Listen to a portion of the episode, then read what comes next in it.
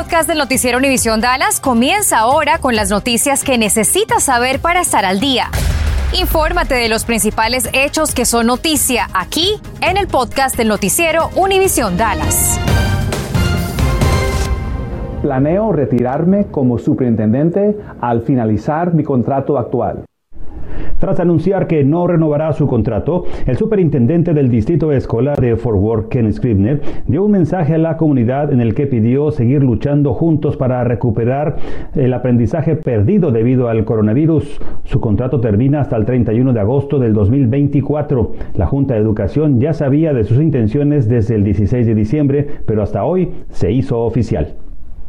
Más adelante le tenemos también la renuncia del superintendente del Distrito Escolar de Dallas, Michael Hinojosa.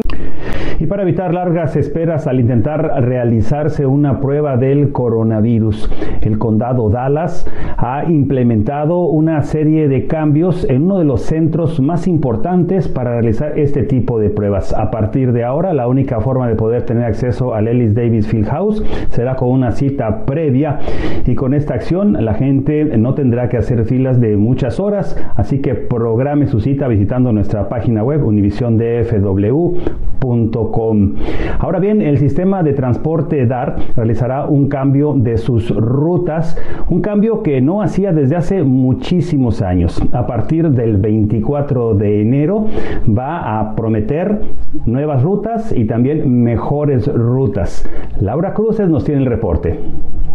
Si el autobús es un medio de transporte, quizá lleva meses viendo su parada con un cartel como este, que indica que la ruta va a cambiar. Según DART, estos cambios van a permitir que usted espere menos tiempo aquí y además llegue más rápido a su destino. El servicio de autobuses DART cambiará a partir del 24 de enero. Ah, vamos a cambiar cada autobús de número, de direcciones, de rutas y de frecuencia también. Con los cambios de ruta esperan tener mayor frecuencia y pasar cada 15 minutos en horas pico y 20 minutos durante el mediodía. Además esperan trabajar 7 días a la semana, de 5 de la mañana a medianoche y en las rutas centrales de 4 de la mañana a 1 de la mañana. Más de 100 rutas serán modificadas. Direcciones entre los uh, vecindarios uh, no van a ser en las mismas calles, Uh, algunas veces vamos a combinar dos rutas entre una. De 10.000 paradas de autobuses pasarán a 7.000. Menos paradas para tener más frecuencia. Pero si la ruta que utiliza actualmente luce así. Algo va a pasar en esas paradas. Algunas van a completamente eliminar las paradas. Uh, pero no vamos a eliminar la ruta. Para saber qué ruta le corresponde y cuáles son los cambios, vaya a dartsoon.org vaya hasta abajo donde aparece buscar mi nueva ruta, de nuevo hasta abajo, y ahí le saldrán todos los números. Escoja su ruta actual y vea cuál le corresponderá. Seleccione y podrá verla. A pesar de las bajas que han tenido por conductores contagiados de COVID, me aseguran que tienen un plan para evitar retrasos a partir del 24 de enero. Pero también ese día el servicio de trenes volverá a su antiguo horario antes de la pandemia cada 15 minutos. En nuestra página web encontrará todos los enlaces para que usted vea cuál es la modificación de su ruta y sepa qué cambios les esperan en tan solo pocos días. Laura Cruces, Noticias Univisión 23. Bueno, como le informábamos al inicio de este informativo, ya es oficial. El superintendente Michael Hinojosa del Distrito Escolar de Dallas anuncia su renuncia. Lideró a este distrito educativo por 12 años. Cintia Cano mencionó a qué se debe esta decisión. El superintendente dijo que el distrito está en un muy buen momento para traer a un candidato nuevo y mencionó su edad, dice que tiene 65 años y aunque ama su profesión, dice que es tiempo de dejar este cargo, pero no será de manera inmediata.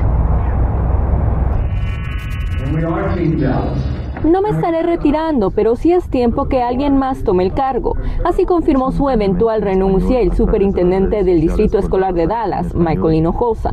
Y yo quiero que los padres eh, nos den su confianza. Hinojosa tiene un largo historial con el Distrito Escolar. Nació en México pero emigró a Texas cuando era pequeño y fue estudiante y luego maestro en escuelas de Dallas. Y en el 2005 asumió el cargo de superintendente por primera vez, el cual dejó en el 2011 tras preocupaciones por el presupuesto del distrito pero regresó en el 2015 y desde entonces ha dirigido al distrito por momentos difíciles, como el tornado que destruyó la preparatoria Thomas Jefferson en el 2019 y dos años de pandemia, pero también momentos dignos de celebración, como el reciente campeonato de fútbol americano de la escuela South Oak Cliff, la primera vez en décadas que una escuela de Dallas recibiera ese título. Esa tarde le pregunté al superintendente cuáles considera sus mejores logros. Yo empecé en ese trabajo, teníamos 1.300 ah, clases que no tenían maestros bilingües. Y ahora tenemos el mejor dual language eh, program, el programa de todo el, estado de Texas y, también en, todo el país. Hinojosa estará con el distrito hasta el 31 de diciembre de este año. Le pregunté qué falta lograr en estos últimos meses. Hay mucho que hacer pero al mismo tiempo hay, mucho que estamos haciendo. tenemos 46 escuelas que tienen un calendario de todo el año, van a la escuela todo el año. Estas escuelas van a mejorar significativamente. ¿Y cuáles son las cualidades que piensa él o la próxima superintendente del distrito deben de tener? Eh, que tiene ánimo, que tiene cariño, que tiene el deseo de mejorar las vidas de los estudiantes, pero al mismo tiempo Um, tener um, logros, tener uh, metas que son grandes, que podemos lograr juntos y, alguien que conoce la comunidad. Cintia, ¿cuál será ahora el proceso para la contratación del próximo superintendente del distrito escolar más grande aquí en el norte de Texas? Ana María, eh, la superintendente Hinojosa estará con el distrito hasta final del 2022, pero la búsqueda para este nuevo superintendente ya comenzó. La mesa directiva dijo que quieren tener identificados a candidatos internos y externos ya para la primavera para poder contratar a un nuevo superintendente que comience para el próximo nuevo año escolar. Regreso con ustedes. Estás escuchando el podcast del noticiero Univisión Dallas. Debido al creciente número de ausencias relacionadas con el coronavirus y la escasez de maestros sustitutos, varios distritos escolares aquí en el norte de Texas se han visto forzados a cerrar sus planteles escolares. Hoy, el distrito escolar de Northwest anunció que todos los campuses o escuelas estarán cerrados desde hoy hasta el 18 de enero y no habrá aprendizaje remoto en esos días. Mansfield ISD decidió cerrar temporalmente seis escuelas primarias. Estas son Janet Brockett, Louis Cabanis, Judy Miller, Martha Reith, Tarver Vendon y Roberta Tips. Abrirán el martes 18 de enero después de que desinfecten las escuelas. Además de Mansfield, otros distritos educativos cerrarán escuelas temporalmente debido al incremento de contagios por el coronavirus. Estos distritos escolares son Red Oak, Boyd, Kemp, Avalon, Crum, Blooming Grove, Pilot Point, Maypearl, Venus, Gainesville, Greenfield y Trinidad. La mayoría de estos distritos escolares abrirán también el martes 18 de enero, ya que el lunes es feriado por Martin Luther King. Para más detalles sobre los cierres, consulte nuestra aplicación Univisión DFW y la policía de Dallas encontró a una mujer de 76 años sin vida durante lo que fue una revisión de bienestar en un domicilio. Esto sucedió alrededor de las 11 de la mañana y los oficiales llegaron al 6700 de esta de la de la calle One Press Road y descubrieron muerta a la anciana. Las investigaciones siguen abiertas para averiguar las causas de su muerte. Y anoche la policía de Dallas acudió a un llamado después de que alguien reportó un tiroteo. Al llegar al lugar encontraron a un hombre que había muerto tras recibir varios disparos. Sucedió en el complejo de apartamentos Overlook Ranch que está en la calle Timberglen Road. Al momento se desconoce el nombre de la víctima porque no tenía alguna identificación consigo. Autoridades advierten sobre una nueva amenaza fraudulenta que están aprovechando inescrupulosos en esta temporada justo en la que contribuyentes nos preparamos para presentar nuestra declaración anual de impuestos. Dariela Macías explica a continuación cuál es la estrategia que emplean.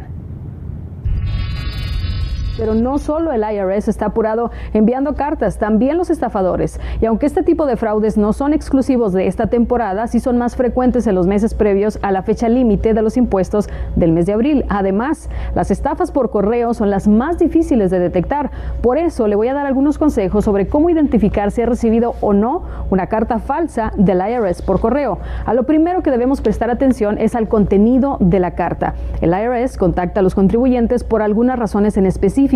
Si usted tiene un saldo adeudado, si se le debe un reembolso mayor o menor, el IRS tiene una pregunta sobre su declaración de impuestos o necesita verificar su identidad, necesita el IRS información adicional de usted o ha cambiado su declaración de impuestos o bien el IRS le está notificando los retrasos en su proceso de declaración. Recuerde, el IRS no otorga dinero de regalo. Si recibe una carta que diga, por ejemplo, felicidades, después de revisar su declaración de impuestos, el IRS ha decidido otorgarle una declaración de mil dólares, envíe por correo la información de su cuenta bancaria a la siguiente dirección para que podamos depositar su declaración de impuestos. Esa carta es falsa. El IRS recauda dinero, no lo regala. Si usted recibe dinero, será como consecuencia de que ya ha presentado sus impuestos. Además, el IRS ya tiene su información personal y bancaria, no se la va a pedir a través de una carta. Además, la identificación de letras es otra forma de darnos cuenta y es que las cartas reales tienen un número de aviso o CP o un número de carta LTR en la esquina superior o inferior derecha de la carta. Si no hay un número o letra de aviso, es muy probable que esta carta sea fraudulenta. Puede llamar al IRS marcando al 800-829-1040, darles el número de notificación o el número de letra que se encuentra en la correspondencia y un representante le dirá si es legítima o no. La Administración de Seguridad en el Transporte extiende el mandato sobre el uso de cubrebocas en el servicio de transportación público hasta el próximo 18 de marzo. Esto incluye aeropuertos, aviones, autobuses y también trenes. Muy buenas tardes. El quarterback de los Dallas Cowboys, Dak Prescott, habló hoy en rueda de prensa de cara al partido del domingo ante los 49ers. Dak se refirió a lo que será el ambiente de un juego de postemporada in Arlington. You can't replicate this playoff football, especially not in AT&T Stadium. Um, having played two playoff games here before, and just knowing the excitement, every single play, excited for the uh, just to, to, feel the atmosphere from warm-ups. Really, the time that you you show up. Uh, getting near the game. I mean, just in town, uh, you can feel it, and uh, it's something special. Excited just to see Cowboys Nation come out and show out and be a big part of uh, be a big part of this game. Un orgullo, un honor grande de ser nominado para el Four Hall of Fames.